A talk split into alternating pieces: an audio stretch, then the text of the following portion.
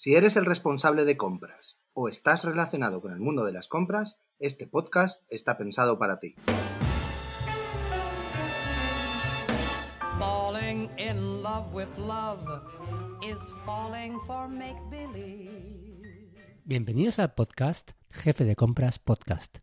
Hoy, en nuestro podcast, os damos un pequeño anticipo del nuevo episodio de nuestro podcast hermano Container Loop.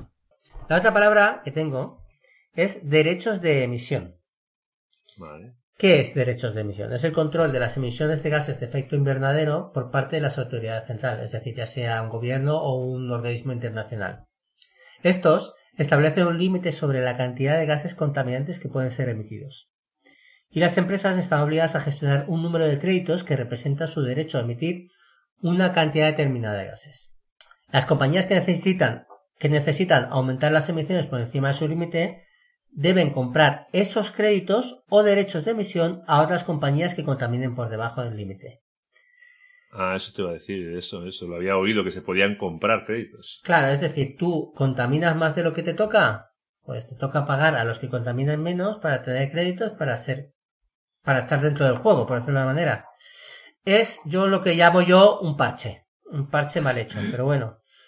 ¿Tú sabes que Tesla gana gana gran parte de su beneficio gracias a estos derechos de contaminación. Ah, le compran, le compran derechos de, de contaminación las otras empresas automovilísticas.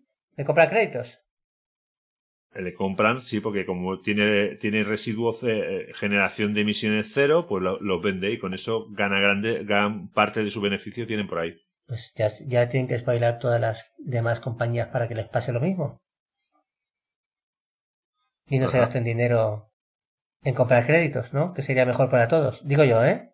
Exacto. Pero bueno. Bueno, era, era una, una, un palabra interesante. Derechos de emisión. Vale, pues yo tengo una también. Bueno, tengo, tengo dos. Bueno, te voy con la primera. VDA. Bueno, pues VDA son las cajas VDA, eh, son, son unas cajas que se utilizan en la, en la, en la automoción eh, en, en, las empresas eh, alemanas, ¿vale?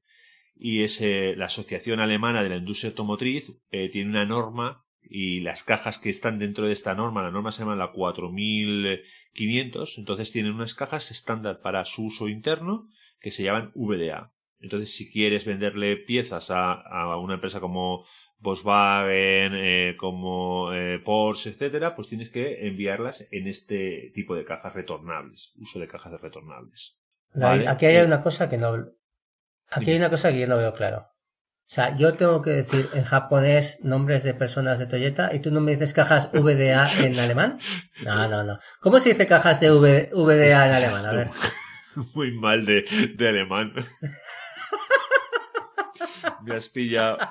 Me has Igual pillado. que yo de japonés.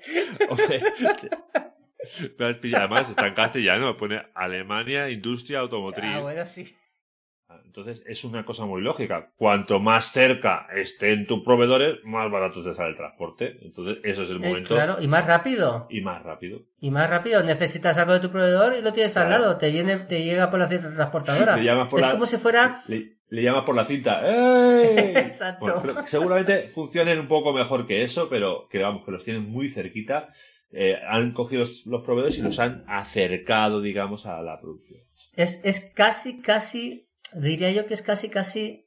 es- están dentro de la factoría, casi. Casi. Por decirlo de una manera. Están en puerta con puerta. Por eso digo que, es- es que forma parte de todo un ecosistema que está interno, por decirlo de la manera. Correcto. Y ese es nuestro momento. ¿Cómo es? ¿Cómo se hace? Eh... ¡Listo lo de Ford! Han sido. Hombre, claro que sí. En vez de ir ya por el producto, que venga el proveedor a mi lado. Claro, evidente, eso. Perfecto.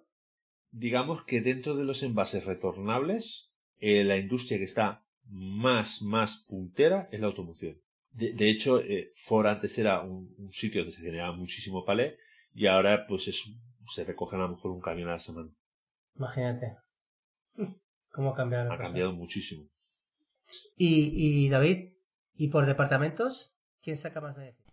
Si te ha gustado lo que has escuchado, puedes continuar escuchándonos en containerloop.com o en tu plataforma de podcasting favorita.